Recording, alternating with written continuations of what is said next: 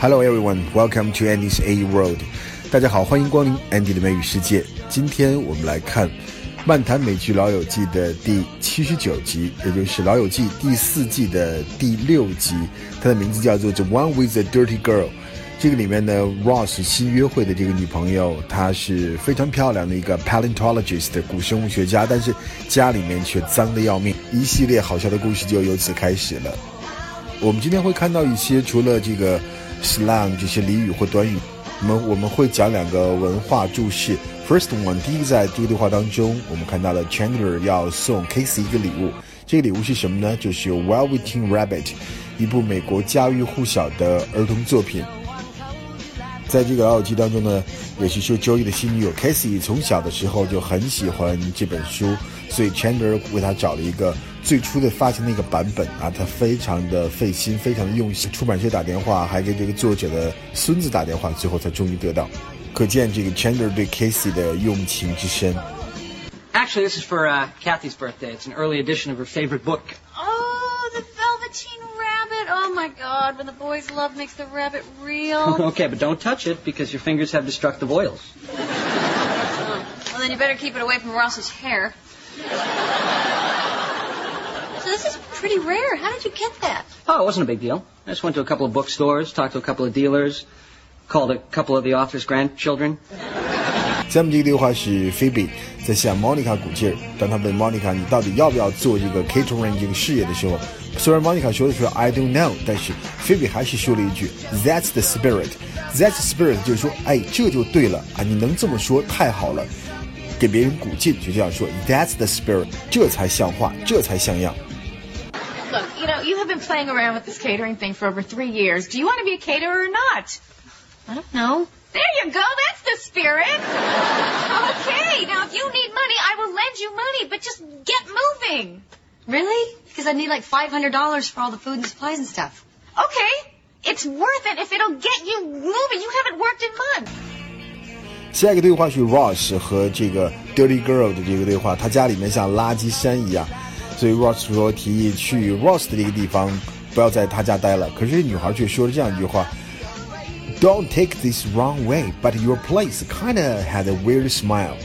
Don't take this the wrong way。”这句话呢，一般是用在一些讲一些得罪人的话或者负面的话之前，可以理解为：“哎，你别多心呐，我说这个话没有别的意思。”但是，虽然那女孩家里面脏的跟垃圾山一样，她还嫌 Ross 家里面有味儿，但她提前要说一句铺垫一句。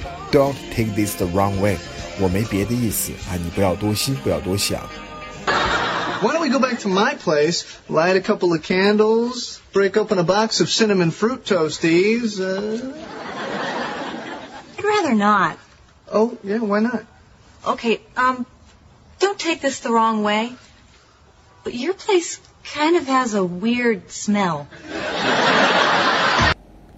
下面这个 Chandler 和 Joey 的对话当中，我们要提到今天的第二个文化注释，就是 Hanukkah，光明节。 光明节呢是 Jew，就是犹太人的节日。犹太人他不过 Christmas，他只过光明节 Hanukkah。Hanukkah 呢分为八天，在这个第七页的时候，就会要寻找一些小玩意儿啊、小东西啊。什么的这些东西，所以当 Chandler 看到 Joey 给 Casey 买了一支笔，他就说这又不是 Hanukkah 的第七页，意思说你东西太小了吧，拿不出手吧。Man, it is so hard to shop for girls. Oh. Yes, it is at Office Max. What did you get her? A pen. It's two gifts in one. It's a pen that's also a clock. Huh? you can't give her that. Why not? Because she's not 11.